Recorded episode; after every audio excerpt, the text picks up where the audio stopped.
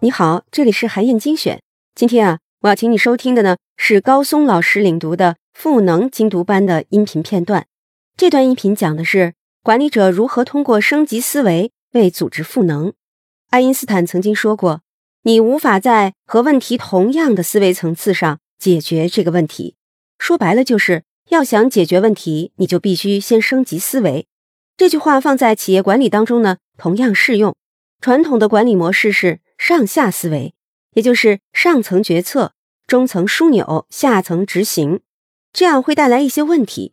比如，基层管理者在落实工作的时候呢，习惯等靠要；中层管理者呢，变成了传达指令的二传手，企业运转起来越来越费劲儿。要想改变呢，管理者就需要从上下思维转变成前后思维，他能够统一目标，真正赋能。具体应该怎么做呢？一起来听听看吧。你好，这里是湛卢阅读精读班，我是高松。今天我继续和你一起精读《赋能》这本书。今天我们精读的范围是《赋能》这本书的第七章。在这一讲中，我将为你讲解赋能组织建设中的一个极其关键的问题，那就是管理者思维的转型。爱因斯坦曾经说过。你无法在制造问题的同一思维层次上解决这个问题。要解决问题，只有思维上的升级。赋能是一个全新的组织范式。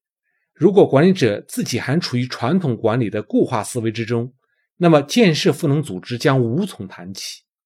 在管理者赋能思维建立中，我认为有两个思维转型至关重要。传统组织中，组织的基本驱动方式是自上而下的。上层决策，中层枢纽，下层执行。组织的权力与资源掌握在上层管理者手中，中基层管理者只有被动听从指令的任务。长此以往，传统组织内的管理者就形成了上下思维。基层管理者是执行思维，习惯于被动的等靠要，等待上级决策，依靠上级支持，要求上级资源，缺乏主动进取担当的主人翁精神。处于被动的低能量状态，有能力的管理者会雄心勃勃地向上攀爬，希望获得更大的权利与薪酬回报。中层的管理者是枢纽思维，向上要充分理解高层指令，横向需要沟通协同，向下则是控制指挥，完成上级指令。高层管理者是决策思维，习惯于将决策权掌握在自己手中，自信可以准确预测环境变化。并做出准确的战略决策，并基于决策分配资源，自上而下的推动组织经营。赋能型组织的思维则是前后思维。让我们以华为铁三角为例说明这个问题。华为铁三角模式最早源于北非的苏丹代表处，当时为了解决因职能分工导致的客户需求响应速度低、不精准的问题。苏丹代表处决定打破楚河汉界，以客户为中心，以客户经理、解决方案专家、交付专家为核心，组建项目管理团队，形成面向客户的以项目为中心的一线作战单元，从点对点、被动响应客户到面对面主动对接客户，以便深入、准确、全面理解客户需求。华为项目铁三角则基于项目设立。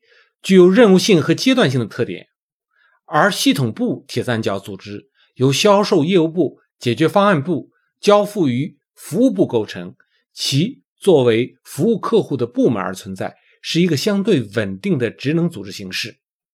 系统部里的三角关系，并不是一个三权分立的制约体系，而是紧紧抱在一起，生死与共，聚焦客户需求的共同作战单元。他们的目的只有一个。满足客户需求，成就客户的理想。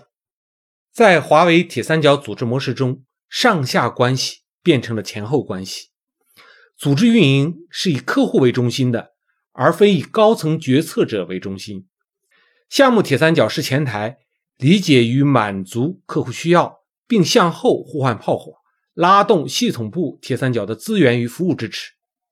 于是，组织运营从上下推动关系。变成了自前而向后的拉动关系，其核心驱动力是客户的需求，而非管理者的决策。按照任正非的话说，就是脸冲着客户，屁股冲着领导。前后思维下，前台是管理者，是经营者，根据客户需求自主决策、自主经营；中台管理者是服务者，支持于服务前台的经营；后台的管理者是组织环境塑造者，负责战略、研发、文化等组织环境的耕耘与塑造。好，以上啊就是我为你分享的内容。